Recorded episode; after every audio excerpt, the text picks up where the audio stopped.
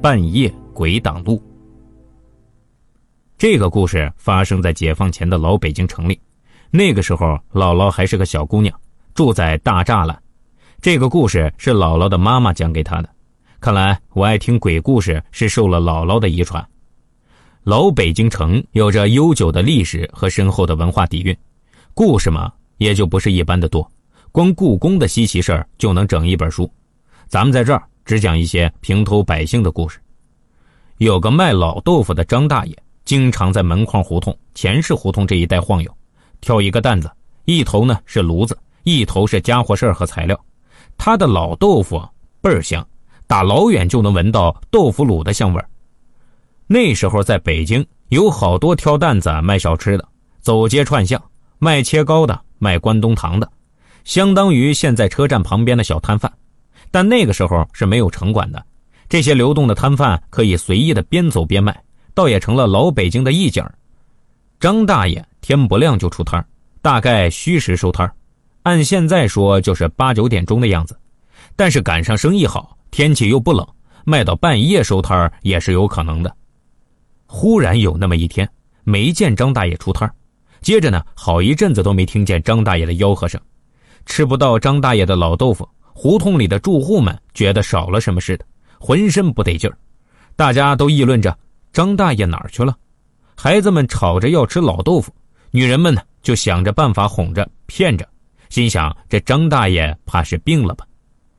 过了大概一个月，有人在胡同口看见张大爷又出摊了，只是人瘦了一圈，气色不大好。几个胡同里的住户围上去：“怎么了，老爷子？有些日子不见了，病了？”“呃，病了，染了风寒，老骨头了。”不禁折腾，张大爷接了一句话，便不再作声。男人婆姨们光顾着买老豆腐，也就没再多问，赶紧趁热端回去让孩子们吃。众人便四下散去了。张大爷的故事还是有一次和胡同里的李大爷喝酒，让李大爷给套出来的。这李大爷的老伴儿死得早，他也没再找，一个人呢把孩子带大了。如今儿女都成家了，李大爷也没什么爱好。一个人寂寞呀，李大爷爱吃张大爷做的老豆腐，常客。每次买的时候，俩人都得聊上几句。时间长了，一来二去的，俩人就熟识了，聊得很是投机。哪天张大爷收摊早了，李大爷就会把他拽家去喝上几口，俩人一人捏一个小酒盅，滋儿滋儿的，还挺美。张大爷消失了一个月，再也没有比李大爷更想他的了。那天，张大爷刚一收摊就被李大爷死拉硬拽弄家去了。李大爷弄了俩凉菜，温了一壶酒。一开始张大爷只是闷头喝酒，直到李大爷问：“他张大兄弟，你跟我说，你这一个月到底是怎么了？咱老哥俩谁跟谁？难不成你跟我还不交心吗？”李大兄弟，你说我多倒霉呀！唉，也怪我，回家。李大爷的话匣子打开了，就让我们回到一个月前。张大爷清楚的记得，那一天是四月初六，生意非常好，张大爷忙得不亦乐乎。不知不觉的，等张大爷收摊的时候，已经是子夜时分了。张大爷朝天望了一眼，哎呦，瞧这月亮升得老高，怕是都到了深更半夜了，老伴儿该着急了。张大爷赶紧收拾好摊子，往家赶。那天的月亮又大又圆，把地上照得一片雪白，撒了银霜一般。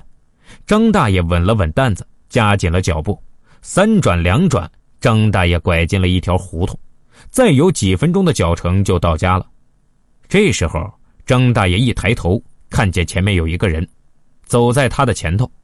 之前，张大爷一直埋头赶路，也不知道这人是打哪儿冒出来的。人家都说。走夜路的时候碰见一个人，比没遇见人还可怕。这话是有道理的。你遇见一个人，离你不远不近的，你心里不犯嘀咕吗？可咱们的张大爷走走夜路是常事也一把岁数了，什么没见过。他着急回家，顾不得想别的。张大爷挑着担子，胡同又窄，这人挡在前头，张大爷过不去。这人走的还不紧不慢的，张大爷跟了一会儿。心里的火冒上来了，你说这人怎么这样，走这么慢还挡我前头？张大爷想着就喊了一嗓子：“借光，借光！”这是老北京话，请让路、借过的意思。再看前头那人，跟没听见似的，还是那么慢悠悠的挡着。张大爷气得腮帮子都鼓起来了，好狗还不挡路呢！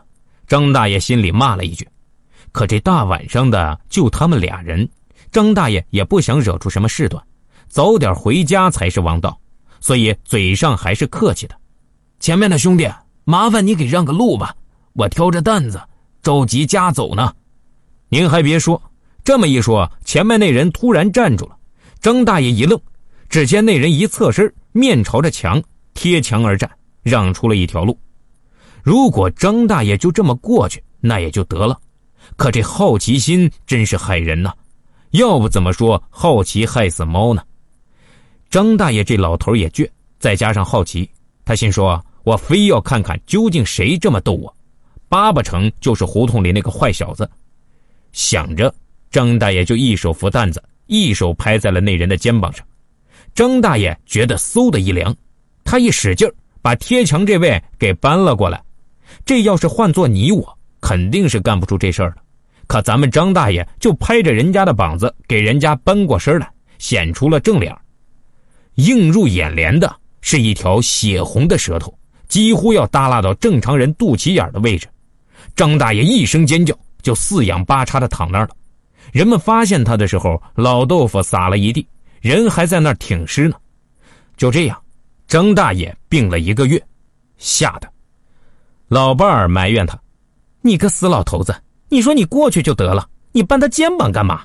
看你以后还作。”人们都说啊，张大爷遇到的是个调皮鬼，这种东西就喜欢捉弄人，鬼打墙也是他们的传统项目。所以，各位以后要是遇到了，不要着急，不要害怕，因为他们是不害人的。你端正了心态。自然，他们也奈何不了你。